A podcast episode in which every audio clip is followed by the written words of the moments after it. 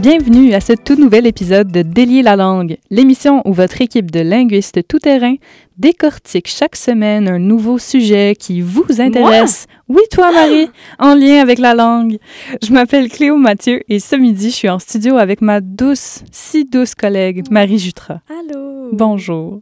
Alors aujourd'hui, on poursuit notre exposé sur l'écriture inclusive, cette fois-ci en explorant plutôt la question du genre et du dégenrement de la langue. Si vous n'avez pas encore eu l'occasion d'écouter l'épisode précédent, qui portait plutôt sur la féminisation, ben, sachez qu'il n'y a pas vraiment d'ordre chronologique entre les deux, puis en fait, ils sont plutôt complémentaires l'un à l'autre.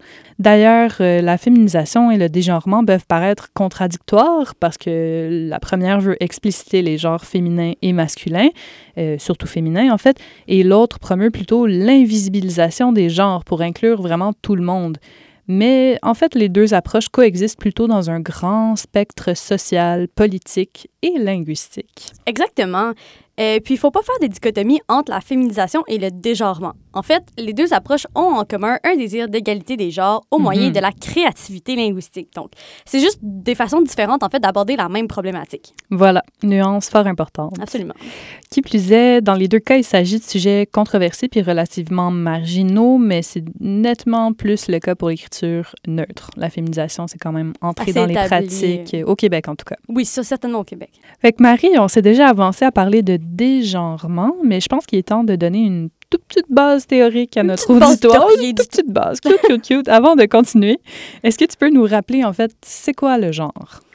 En fait, le mot genre euh, est vraiment polysémique. là. Il y a vraiment beaucoup de significations différentes, notamment en fonction du domaine dans lequel on l'utilise. Mhm.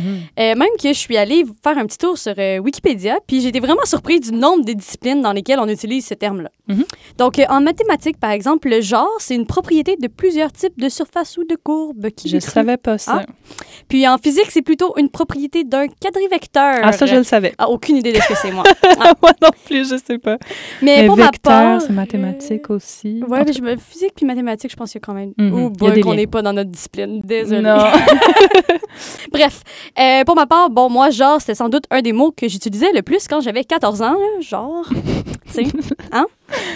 Euh, bref, vous vous doutez bien que ce ne sont pas de ces genres-là dont on parle ici. Quand on parle d'écriture épicène, c'est surtout important de distinguer le genre grammatical du genre social, qui lui-même doit être distingué du sexe. Mhm. Simple note, là, ici, que le genre, qu'on va ici appeler le genre social, c'est une appellation qu'on va utiliser aujourd'hui pour juste bien dis- distinguer là, le genre social du genre grammatical, Mhm. euh, dont il va être question beaucoup aujourd'hui, bien que le genre social soit couramment appelé genre tout court, puis que ce soit suffisant pour Ouais. le, le définir. Puis même que genre social, apparemment, peut être considéré comme euh, un peu froissant pour euh, des personnes qui s'identifient à des genres autres que féminins et masculins. Absolument. Mais ici, c'est vraiment dans le dans l'objectif de faire une distinction vraiment claire. Oui, parce qu'on parle euh, beaucoup du genre l'auditoire. Oui, c'est ça, on grammatical, parle donc- beaucoup des deux. C'est ça. Exactement. Donc, euh, euh, les définitions que je vais vous proposer sont extraites du guide de Mieux nommer et mieux comprendre, changer de regard sur les réalités de la diversité de genre et les enjeux trans. Voilà. Donc, pour commencer, le sexe, c'est un concept légal et médical pour classer des individus selon différents critères. Donc, les organes génitaux, les hormones, les chromosomes, etc. Donc, tout ce qui est vraiment génétique. Euh, le sexe est donc assigné à la naissance par un simple exercice d'observation des organes génitaux. hein. Et euh, au Québec, jusqu'à maintenant, seules deux catégories de sexe sont reconnues par l'État.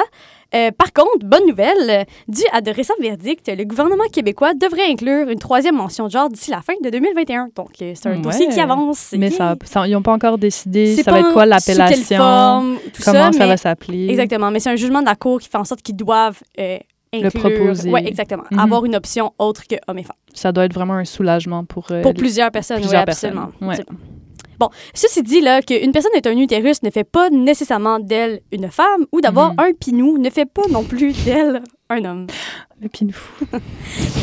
Alors que le sexe est déterminé par un ensemble de normes légales et médicales, le genre, lui, est plutôt déterminé au cours de la vie d'une personne par son entourage, donc ses parents, évidemment, Mhm. puis finalement par elle-même. Ce qui est intéressant entre le sexe et le genre, c'est qu'ils ont un point commun principal, c'est que euh, le genre et le sexe sont des idées que l'on, que l'on appréhende généralement dans un cadre binaire, qui oppose donc généralement mâle-femelle, homme-femme, masculinité et féminité. Mhm. Puis cette façon-là de binaire, en fait, d'envisager le genre, c'est façonné par notre contexte social et culturel. Oui, parce que là, évidemment, on parle avec notre perspective euh, québécoise, euh, d'héritage catholique, etc. Que Exactement. c'est ça notre contexte, Oui. mais c'est pas la même chose dans toutes les cultures. On, on parle euh, des fois de certaines cultures qui ont d'autres genres Absolument. incrustés depuis longtemps dans leur... euh, Dans leur croyance. Conception, généralement, dans leur leur croyance. Ouais. Oui, exactement. Donc, euh, puis bon, c'est ça. Pour ce qui est du genre euh, donc social, que nous on appelle social, de l'anglais gender, c'est plutôt un ensemble de construits, de rôles, de comportements et d'attributs auxquels une personne va s'identifier et qui sont généralement envisagés, comme je l'ai mentionné, comme propres aux hommes ou aux femmes, bien qu'il existe un éventail de genres non binaires. Euh, le genre va donc renvoyer à des, ca- des catégories sociales, féminin et masculin, et non aux catégories sexuelles, donc mâle et femelle. Mhm. Et quand on parle de genre grammatical maintenant, évidemment, ça n'a rien à voir avec les organes génitaux, Dieu merci. Le genre grammatical, c'est plutôt, pour reprendre les mots du dictionnaire Usito, euh, une catégorie fondée sur la distinction entre les sexes ou sur une convention et selon laquelle les noms, les pronoms et les mots qui s'accordent avec le nom peuvent varier selon ce que... euh, voyons. peuvent varier selon que ce nom est féminin ou masculin, notamment en français, ou encore neutre dans certaines langues. mhm. Là où il y a un lien entre le genre grammatical et le genre social, c'est lorsque le genre grammatical désigne des êtres humains qui, eux, ont un genre social. Oui, parce que les animaux... Écoute, peut-être qu'un jour, on va découvrir que les animaux ont identité un- de genre. une identité oui, de genre. peut-être. Euh, parce que c'est vrai qu'ils ont certains comportements qui euh, se font en fonction. Là, on sait que c'est en fonction du sexe, mais est-ce que ça va plus loin que ça? Euh, Peut-être qu'on va le découvrir un jour. Peut-être. Mais Cléo, dis-moi. Oui. C'est quoi, dis-moi tout. c'est quoi le rôle euh, de la linguistique, en fait, dans ces questions-là? Ben, il est énorme. Alors déjà, Ben, il y a certaines personnes qui disent qu'il n'y a aucun rapport, mais là, je m'affirme en disant que c'est un peu... faux. hein. que c'est faux, oui, parce que le fait est que le genre est nettement plus présent, en fait, est très présent en français, et nettement plus que dans beaucoup d'autres langues comme l'anglais, qui emploie assez peu la notion de genre. Donc, c'est intéressant parce que c'est en anglais que le débat sur le gender est arrivé. euh, et que, en fait, tu, que tu l'as dit, Marie, tout à l'heure, le, le mot genre vient de, De euh, gender. de gender, quand on Mhm. parle de genre social. Euh, donc, euh, en anglais, en fait, on a pu se permettre d'explorer cette notion-là parce que la langue a très peu, est très peu marquée par le genre. Les adjectifs, les participes passés ne s'accordent jamais. Fait C'est que forcément pas poser la question. Fait que c'est vraiment plus dans les pronoms que, Mhm. que ça va avoir lieu, puis un peu dans les déterminants. Mhm. Mais tu sais, dans les déterminants, c'est très, très rare. Euh, Ça va être, par exemple, euh, un- les bateaux, euh, les avions, donc tout ce qui est vaisseau, traditionnellement, ça a le genre féminin, alors que tous les objets et concepts abstraits, c'est plus le genre neutre, donc it. Alors, on, on va parler d'un bateau en disant she. euh, parce que apparemment vraiment étrange. c'est très bizarre moi je me souviens précisément j'étais dans ma classe d'anglais quand euh, puis avec Miss Elizabeth puis euh, j'ai réalisé que dans un livre, il y avait le bateau, puis she, puis là, j'étais comme, mais non, mais ça se peut pas, là. On m'a dit, moi, on m'a dit là. que les inanimés, c'était le genre neutre, qu'est-ce qui se passe? Puis là, ah oui, les bateaux, c'est comme ça. Puis en tout cas, je, je me souviens d'avoir trouvé ça très bizarre, mais ce serait à cause de la relation que les, les marins, qui étaient euh, très généralement des hommes, euh, ou se faisaient passer pour des hommes, oui, c'est ça. Et même encore aujourd'hui, c'est quand même assez masculin. Euh, donc, il y avait une relation très fusionnelle avec leur navire, Mm. euh, qui était un peu comme leur femme, leur maîtresse ou une déesse exigeante. Donc, euh, ce, serait la raison pour laquelle euh, les, Hmm. les navires auraient un genre féminin. Ouais, ben. Puis aussi dans les langues qui n'ont pas de genre, je pense qu'on en parlait il n'y a pas si longtemps de la langue des signes, qui Mhm. n'avait pas cette notion-là euh, genrée non plus. Ouais. euh, notamment même, même pour les personnes, en fait, c'est que tu n'avais pas besoin d'avoir, par exemple, un pronom genré pour Mm. parler d'une personne tout C'est simplement. la désignation vers la personne, puis boum. Boum. Pas besoin de Boum, genre. boum. Ouais, boum. Fait que bref, dans certaines langues, la question de la rencontre entre le genre grammatical puis le genre social, c'est pas un enjeu ou pas vraiment, euh, mais c'est en train de, de devenir un enjeu en français. Euh, comme vous le savez assurément, en français, on accorde tous les adjectifs et les déterminants, qu'on en accorde des choses euh, en fonction du genre du nom auquel ils se rapportent, comme la fleur est bleue, bleu avec un E. Euh, puis en ce qui concerne les objets, justement, ou les concepts abstraits, quand on y pense, ben, c'est sûr que c'est un peu bizarre qu'il y ait des genres pour les désigner. Pourquoi une lampe, mais un tapis? Est-ce qu'une lampe a plus des caractéristiques féminines et un tapis des caractéristiques masculines? Ben non, pas vraiment. Euh, pourquoi la vision, mais le regard, si on va dans le même thème, tu sais? Mais j'ai vu, euh, je, je me souviens plus exactement où j'ai vu ça, mais j'ai vu, je pense que c'était un, un TED Talk, puis c'était une linguiste allemande, je pense, qui disait que euh, notre façon d'envisager certains objets était Ouais, ouais, ouais. influencée par le genre qu'on donne à l'objet. Donc, elle je pense l'exemple du un pont. pont. Ouais, c'est ça. Le pont, quand il est. Nous, c'est masculin, puis on l'envisage comme quelque chose de fort, de solide, alors que dans une langue X dont je me souviens pas, c'est J'ai laquelle était en l'impression que c'est le japonais, mais je suis pas Je sûre. suis pas assez sûre, mais dans une autre langue, ce serait féminin, puis que quand on, leur, on demande aux locuteurs, locutrices de, de D'utiliser des qualificatifs. c'était plutôt élégant, Délicat. délicat, exact. Ouais, c'est Ce qui fou. me semble pas du tout délicat quand c'est un pont. Je tu non, il faut que ce soit vraiment délicat. solide, mais tu sais, dans la forme. En tout cas, Ce sera exploré, c'est intéressant. c'est vraiment intéressant. Donc, oui, ça, ça, on voit en fait que la langue, comment elle est faite, ça peut avoir une incidence sur. La vision du monde qu'on euh, a. c'est ça, sur no- notre conception. Fait que bref, euh, en français, c'est un peu embêtant d'apprendre, euh, quand c'est pas notre langue maternelle, là, d'apprendre le genre euh, grammatical Surtout que c'est un peu arbitraire. des objets. Ben, plutôt, oui. Plutôt, plutôt.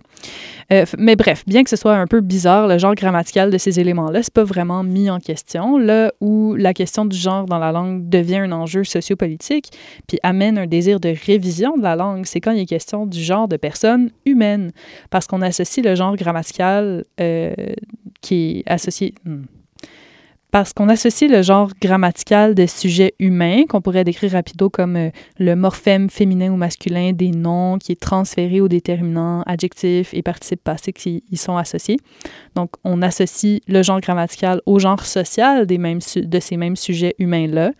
Euh, c'est là que, euh, quand il y a de l'émergence de nouveaux genres sociaux, autres que le masculin puis le féminin, ben, on se trouve devant une non-concordance entre le genre grammatical puis le genre social. Hmm. Puis ça motive la création de nouveaux mots, de nouvelles méthodes d'accords qui permettent de mieux représenter la variété de genres, puis les individus, puis les individus qui font partie de cette variété. Puis d'ailleurs, il me semble qu'il y a plusieurs approches aussi qui permettent de mieux comprendre la de mieux représenter pardon, la diversité des genres. Oui, puis en fait, on est sûrement plusieurs à se sentir un peu mêlés parmi les termes épicènes, inclusifs, neutres, non-binaires, pour nommer seulement les principaux. Mais d'abord, quand on parle de l'approche épicène, on parle d'une méthode qui sert à désigner des entités sans leur attribuer un genre, par exemple grâce à des mots comme athlète, juriste ou élève, où on a juste à Oh, mettre le... Merci, le déterminant. épicène. Oui, c'est ça, c'est parce que tu l'utilises beaucoup. J'utilise euh, beaucoup dans mon mémoire. Oui, c'est ça. oui. euh, contrairement à étudiant, étudiante. Contrairement à enseignant, enseignante. Oui, C'est lui ça. qui pose plus de problèmes. justement. Ouais, ouais, Le ouais. corps enseignant, le personnel enseignant. Ouais, puis là encore là, tu as la question, ah, est-ce que ça vient invisibiliser les femmes de dire le corps enseignant? Parce que c'est surtout des femmes euh, qui exercent cette profession-là. Fait qu'il y a- il y a beaucoup de considérations Oui. euh, plutôt politiques. Au moins, entourent ça. élève et linguiste, je suis épargnée. Oui, c'est ça, c'est ça. C'est pratique. Euh, dans notre optique, à, nous en tout cas. Euh, mais aussi par, euh, on peut faire ça par l'emploi de termes englobants comme le lectorat ou l'auditoire, comme vous nous aurez souvent entendu le dire, au lieu de dire les lecteurs et lectrices ou encore les auditeurs et auditrices. Puis aussi, on peut dire des choses comme les personnes participantes au lieu de les participants et participantes. Puis aussi, on peut privilégier des formules comme bonjour groupe ou bonjour tout le monde Ça me ou super dynamique. bonjour gang. Juste bonjour. Je trouve que souvent, c'est suffisant. Ouais, mais bonjour tout le monde, c'est plus sympathique. Ah. Ça, ça crée un esprit de groupe. Mais donc, de dire ça au lieu de bonjour mesdames et messieurs, qui est juste inutilement genré, en fait, euh, c'est c'est ce dont on est en train de se rendre compte. oui, c'est ça. Euh, donc, non seulement tout ça évite les doublets qui sont tant détestés, les pauvres petits, mais en plus, ça permet théoriquement d'inclure des individus qui s'identifient à d'autres genres que masculin ou féminin, théoriquement à tous les genres. Puis quand on parle d'écriture neutre, on parle d'une écriture qui est marquée par aucun genre pour les sujets humains. Euh, donc, neutre et épicène, c'est relativement des synonymes. Ouais, puis euh, aussi, il faudrait bien définir euh, le nom et adjectif non binaire, Mhm. qui peut aussi euh, porter à confusion, qui désigne en fait des personnes qui ne s'identifient pas comme hommes ou femmes, donc dans la binarité, qui vont se considérer soit entre les deux, soit comme un mélange des deux, ou soit même comme juste ni un ni l'autre. Mhm. En fait, on entend par non-binaire une identité de genre qui correspond pas à la norme binaire, soit homme ou femme. Mhm. D'ailleurs, quand on parle d'écrire ou de parler de façon inclusive, ben, c'est un peu ça l'idée, c'est d'inclure tout le monde afin que tout le monde se sente représenté également dans la langue. C'est super. Que c'est beau. Puis, grâce à des techniques comme l'emploi de formules épicènes, on peut viser à l'adoption d'un langage neutre. Mais les formules neutres ou épicènes ne sont pas nécessairement considérées comme inclusives, ce qui est intéressant.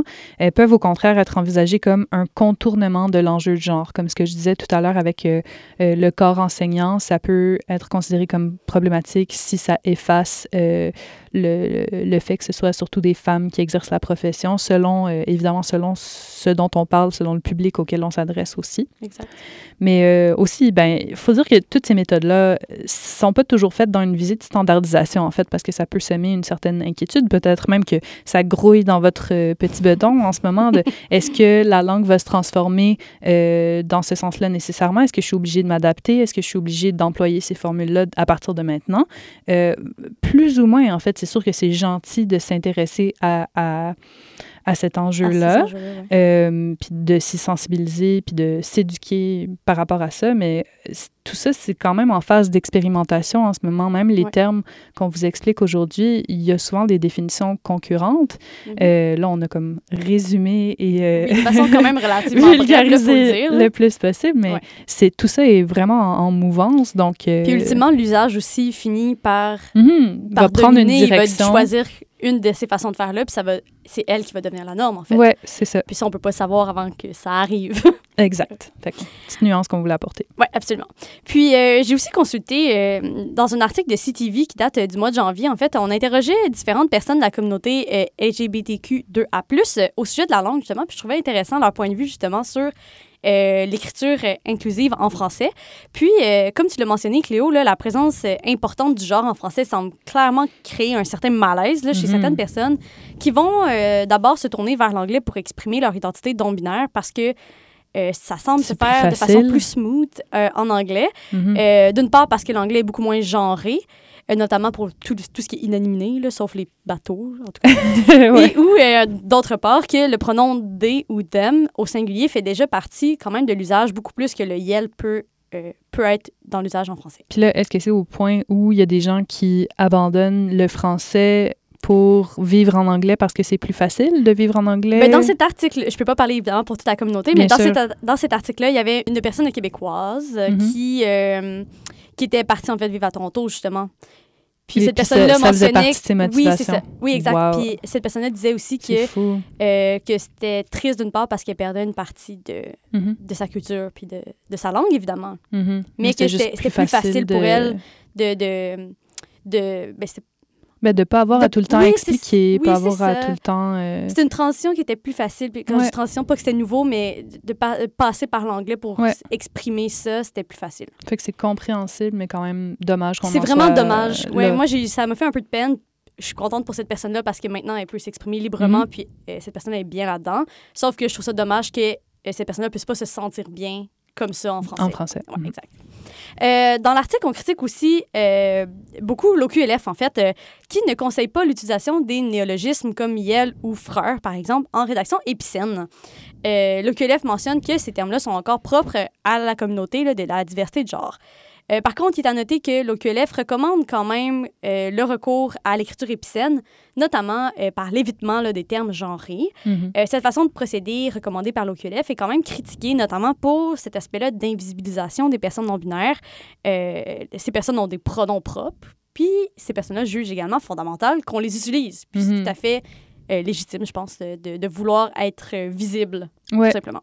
Puis pas, pas pour défendre l'OQLF, mais pour expliquer un peu leur position, c'est que quand il y a un élément qui est considéré comme marginal, puisque eux constituent un outil de référence, une ouais. autorité linguistique, c'est un peu délicat de, de déclarer, euh, de recommander Une certains, façon de faire alors certains usages. Ouais, tout à fait. Mais c'est vrai que dans leur façon de faire, quand on est allé voir la fiche, c'était pas nécessaire de, pour, pour l'OQLF de se dissocier aussi explicitement dans un encadré aussi apparent de, de, de ces pratiques-là. Fait que, Ouais. bref, c'est, mais c'est, c'est un peu délicat à, à jongler. Effectivement. Mais là, Marie, euh, donc on parlait de l'OQLF, mais euh, c'est pas reçu de la même manière par les différentes figures d'autorité linguistique de la francophonie, Pas j'imagine. du tout. En fait, bon, bien que l'OQLF euh, soit pas parfait là, sur ces questions, on en a déjà parlé, euh, il y a certainement une ouverture quand même. là. Je veux dire, on recommande l'écriture épicène, on reconnaît l'existence des personnes non-binaires, donc déjà, c'est un pas dans la, dans la bonne direction, il me semble. Mhm. Euh, puis c'est aussi, euh, l'OQLF a quand même toujours été un peu progressiste, notamment par rapport à la féminisation, puis même l'écriture inclusive, je veux dire, ça fait quand même longtemps que, que l'OQLF fournit des guides pour le faire, Mhm. euh, des outils aussi pour le faire. Euh, ce qui n'est pas vraiment le cas pour... euh, Qui donc? Pour qui? euh, Attends, attends, attends. L'Académie française. Ouais, Ah, bingo. bravo. Exactement. Donc, l'Académie française, évidemment, on n'est pas surpris. Là, si ça a pris autant de temps qu'on féminise les titres, euh, Mhm. pas étonnant que... D'accepter la féminisation. d'accepter la féminisation titres, des ouais. titres, exact. C'est pas, pas étonnant, en fait, que cet enjeu-là soit pas non plus leur cheval de bataille en ce moment. Donc, effectivement, non seulement ils ne l'approuvent pas, mais c'est violemment rejeté. Mhm, mhm. On considère même que l'écriture inclusive, c'est un péril mortel qui mènera à la mort du français. Rien de On n'y est pas avec ça. Puis, euh, Cléo, est-ce que tu peux me donner certains exemples de modèles qui ont été proposés? Oui, ben, le dégenrement s'effectue surtout au niveau du vocabulaire puis des principes d'accord, mais possiblement aussi au niveau de la typographie, donc des Mmh. lettres elles-mêmes. Alors, euh, côté vocabulaire, pour commencer, ce qu'on peut faire, c'est d'abord de favoriser des termes épicènes ou non genrés comme population, genre, personne, individu, etc. Communauté, moi, c'est mon préféré. Communauté, j'aime bien aussi. Ou même remplacer les termes qui sont genrés, mais théoriquement universels, par des termes qui sont réellement non genrés. Je pense par exemple à euh, les droits de l'homme, remplacés par les droits humains. Parce que, ben, mine de rien, euh, les droits de l'homme, on dirait que ça s'adresse aux à hommes. des gens qui ont des pinous. qui ont- à des gens qui ont des pinous. Mais euh, les droits humains, on voit, ça inclut tous les humains, peu importe le genre euh, auquel ils s'identifient. On peut aussi utiliser, voire créer des néologismes de genre neutre qui résultent de la soudure de formes fléchies comme IL ou LUI, qui sont formés de la soudure de L et lui. Ou alors CELE, C-E-L-L-E-U-X, au lieu de celles et ceux, ou celles ou ceux. Euh, frère, que je trouve bien intéressant parce qu'en anglais, entre autres, il y a euh, siblings qui Mhm. signifie juste les gens qui font partie de la fratrie, mais fratrie oui, est aussi euh, genré, est genré ouais. aussi, fait que ça marche moins. Mais euh, donc frère au lieu de frère ou sœur. Ou alors, on peut aller plus loin aussi avec des choses plus spécifiques comme agriculteurice au lieu de agriculteur euh, ou agricultrice. Bref, euh, vous voyez le principe. Oui, puis c'est exactement cette catégorie-là, en fait, qui n'est pas recommandée par l'OQLF. Oui, exact, exact. Puis euh, côté grammaire maintenant, ben, selon l'occasion, puis selon le public aussi auquel on s'adresse, on peut donner les flexions du féminin ou du masculin en un seul mot, comme euh, euh, on en a parlé, avec le point médian, le tiret, le point, etc. Ou bien on peut utiliser des néologismes inclusifs comme l'adjectif bello au lieu de belle ou beau, ou neutre comme les déterminants mentensant avec un A au milieu au lieu de mon ma, ton ta, son sa. J'ai aussi vu des formes inclusives, mais euh, non neutres, comme Mount ensemble, qui ont une jolie consonance portugaise. Mais sinon, on peut aussi Un peu faire... aussi. Euh, définitivement, oui, oui. oui. Puis sinon, on peut aussi faire appel à des formulations qui comprennent pas de déterminants ou d'adjectifs genrés tout en respectant les règles syntaxiques, donc autrement dit des phrases épicènes, en fait. Puis J'en profite pour vous partager une petite pépite théorique. Ouh. La grammaire neutre, qui fait référence à aucun genre, utiliserait plus souvent des terminaisons en S ou M pour des Ouh. néologismes qui font référence au genre euh, de sujet humain, alors que la grammaire inclusive, qui fait référence à tous les genres, utiliserait plus souvent des terminaisons en X, qui serait le- un X audible, qui serait le symbole de l'inclusion. Puis il y a aussi la possibilité d'alterner entre le féminin et le masculin en parlant d'une même personne. OK, puis comment on fait ça? Ben, c'est assez flexible, mais par exemple, on pourrait dire euh, chaque fois que je vois Jaël, je la trouve très beau. Donc, euh, on emploie le pronom euh, la qui est féminin, mais l'adjectif beau qui est masculin, tout en faisant référence à la même personne. Ouh. OK, puis en comparaison, est-ce que tu pourrais me donner un exemple de phrase neutre? Ouais, ben si on prend la même phrase mais avec une tournure neutre, ça pourrait donner euh, chaque fois que je vois Jaël, je le a trouve très bello. Ou euh, pour prendre un exemple complètement différent, Yel est en colère contre son frère au lieu de il ou elle est en Mm. colère contre son frère ou sa sœur. Puis c'est fou parce qu'à l'écrit, on dirait presque comme une langue cousine ou un dialecte du français, mais à l'oral, on dirait que ça me paraît euh, un peu moins étranger, en fait, que ça paraît ça, ça, glisse quand même. Mais, ça glisse. Euh, oui, ça glisse bien. mais euh, je trouve ça super intéressant. C'est un peu comme d'apprendre une nouvelle langue romane, en fait. Ouais, cool. Puis, tu avais mentionné aussi qu'on pouvait faire des ajustements au niveau de la typographie. Qu'est-ce que tu voulais dire par là? Oui, ben, je faisais surtout référence à l'alphabet épicène qu'a développé le graphiste suisse Tristan Bartolini, qui a proposé au printemps 2020 des nouvelles lettres dans le but de rendre la langue euh, plus neutre. Sa hmm. méthode consistait à l'entrelacement de lettres existantes, comme on l'a fait il y a très longtemps pour la lettre euh, où s'entrelacent O et E qu'on trouve dans les mots comme cœur hmm. et sœur. La ligature. La ligature qu'on n'arrive hmm. jamais à taper avec des claviers modernes. Heureusement, ça se fait automatiquement. oui, c'est ça. Euh, puis un exemple de la typographie de Bartolini, c'est l'entrelacement de X et de SE à la fin des mots comme amoureux, amoureuse, donc amoureux. Je sais pas exactement comment ça se prononcerait. euh, J'imagine quelque chose comme amoureux. Mais euh, donc, c'est son, son alphabet à lui qui a fait le plus jaser dernièrement, mais il faut savoir que c'est pas le seul à expérimenter avec la typographie du français dans le but de la rendre euh, plus inclusive. Fait que, entre autres, il y a des personnes queer qui s'y intéressent, bien évidemment. puis il y a le, le collectif By Binary, j'aime bien le jeu de mots, notamment, dont vous pouvez aller voir les expérimentations sur l'Instagram de Friction Magazine FR. on vous mettra le lien dans nos Facebook et Instagram si ça vous intéresse. Maintenant, on s'entretient avec Lucille Crémier pour parler de la question de l'écriture inclusive. Lucille travaille sur les questions de philo et des sémiologies dans le cadre de son doctorat à l'UCAM et s'intéresse particulièrement au rapport entre la langue et la compréhension du genre. Bonjour Lucille. Bonjour. Pour commencer, est-ce que tu peux nous dire pourquoi certaines personnes ne se reconnaissent pas dans le modèle linguistique genré du français? Ben, comme vous l'avez détaillé plus tôt, le français euh, utilise deux genres grammaticaux pour euh, désigner les personnes à partir de là, si on considère que ces genres grammaticaux euh, réfèrent au genre des personnes, ben, ces options permettent surtout d'exprimer deux genres, les deux genres majoritaires, mm-hmm. homme-femme, par il et elle. Donc beaucoup de personnes qui souhaitent exprimer un genre qui ne cadre pas avec euh, ces mots de la langue française euh, ben, ne se reconnaissent pas dans la langue française ou vont être amenées à l'altérer et à jouer avec. Puis comment est-ce que tu recommandes de désigner les personnes non binaires ou dont on ne connaît pas le genre, mettons pour quelqu'un qui cherche à bien faire mais qui ne sait pas comment bien faire? Mhm, c'est une bonne question. Ben, euh, tout d'abord, comme avec n'importe qui, quand on rencontre une personne et qu'on ne la connaît pas, on se base sur les signes que la personne nous donne euh, pour euh, en apprendre plus sur qui elle est. Donc, sans assumer le genre des gens, on peut utiliser des mots et des tournures de phrases qui sont épicènes ou qui marquent le moins possible ou qui assument le moins possible l'identité de la personne. Après, il faut bien se souvenir que la présentation de genre, c'est pas la même chose que le genre affirmé par une personne. Avoir l'air non binaire, ça veut un peu rien dire. Une personne peut avoir une expression de genre euh, qui cadre plus ou moins avec ce qu'on croirait être une bonne expression de genre pour un un genre ou un autre. Mhm. Euh, mais mais c'est ça, ces rapports entre présentation et, et, genre affirmé varient et il ne faut pas euh, euh, prendre le contenu du livre pour sa couverture. Il ne mhm. faut pas présumer de ce que, ce que la personne souhaite qu'on emploie comme formulation, mettons. Donc, jusqu'à ce qu'on ait une relation avec la personne puis qu'on lui demande, en fait, j'imagine, on est mieux de juste éviter les, les formulations qui, qui comprennent un genre, si je comprends bien.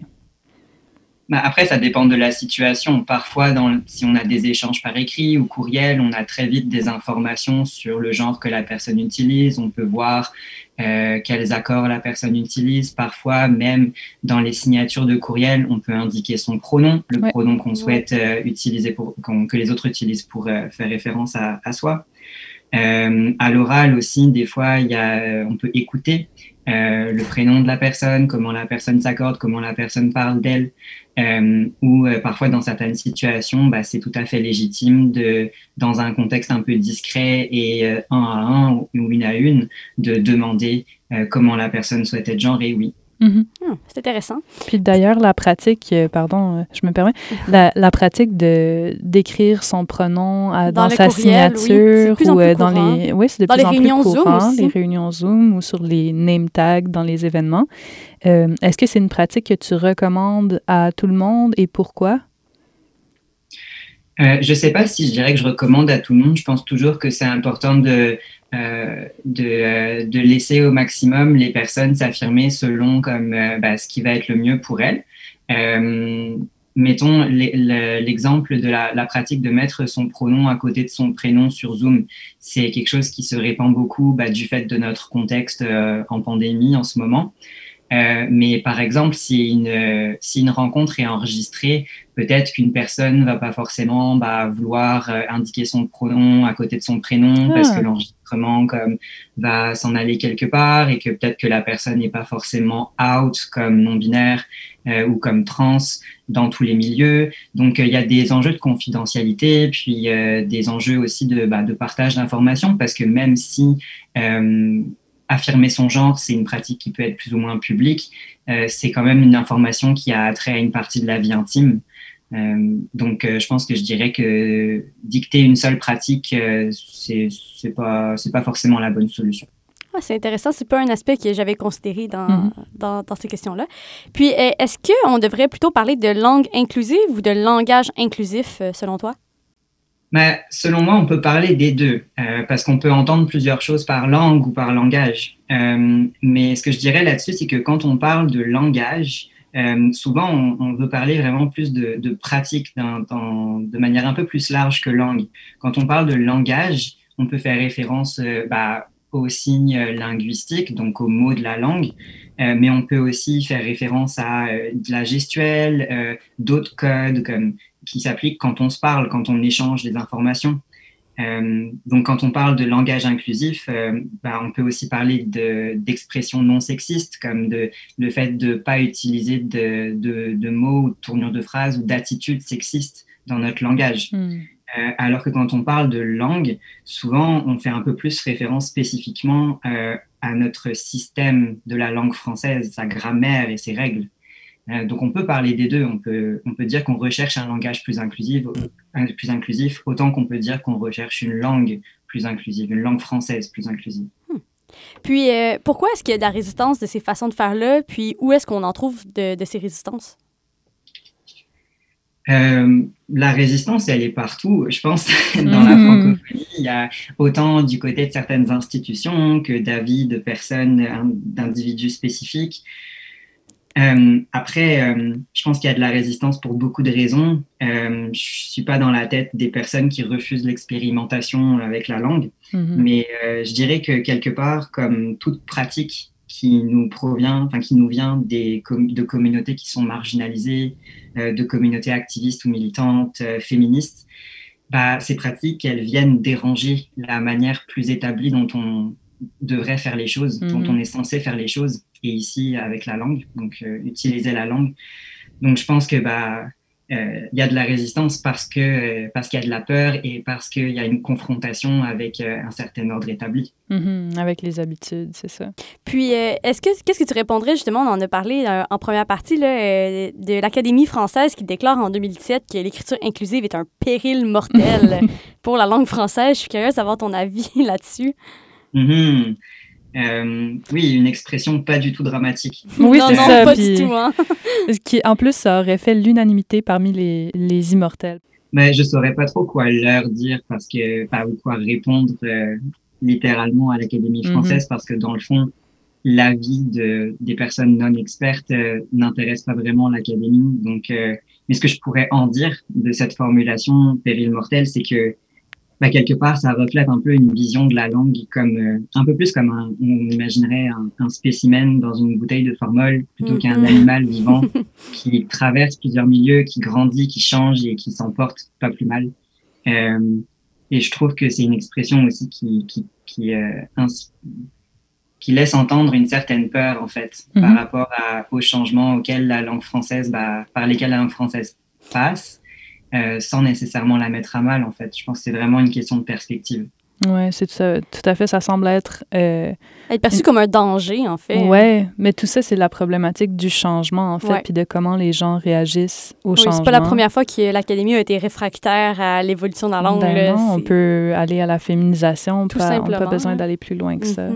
Mm-hmm. Oui, puis euh, là-dessus, on pourrait aussi ajouter que l'ouverture par rapport au changement dans la langue, euh, bah, en tout cas dans mon expérience dans mon parcours, je remarque que c'est aussi, une, c'est aussi en fonction, ça varie en fonction de l'ouverture sur d'autres enjeux, comme par exemple euh, l'ouverture aux droits trans et mhm. l'inclusion des personnes trans dans notre société. C'est, il y a certaines personnes trans qui sont non-binaires et qui sont concernées par ces changements linguistiques. Donc, dans les milieux qui sont plus ouverts, mettons, à l'inclusion des personnes trans, on va avoir plus d'ouverture par rapport euh, à, des changements ponctuels de la langue euh, française pour euh, accommoder des, des personnes. Quoi. Ouais, pour laisser la langue refléter la société plutôt que de s'attendre à l'inverse. Pour finir, est-ce que tu as des projets en cours côté recherche, activisme, art, etc.? Euh, oui, plusieurs, mais euh, comme je rédige en ce moment ma thèse de doctorat en sémiologie, je fais un petit peu moins de choses militantes et activistes. Donc, euh, donc c'est ça, je rédige ma thèse qui s'intéresse à l'intersection entre langue et genre aujourd'hui au Québec. Donc, j'étudie plusieurs documents comme des guides de meilleures pratiques. Hmm. Et des zines et tout ça. et j'étudie en fait ce que ces transformations au niveau du langage, de nos pratiques linguistiques font à notre conception du genre. Super, intéressant. On a hâte de pouvoir lire ta thèse un jour.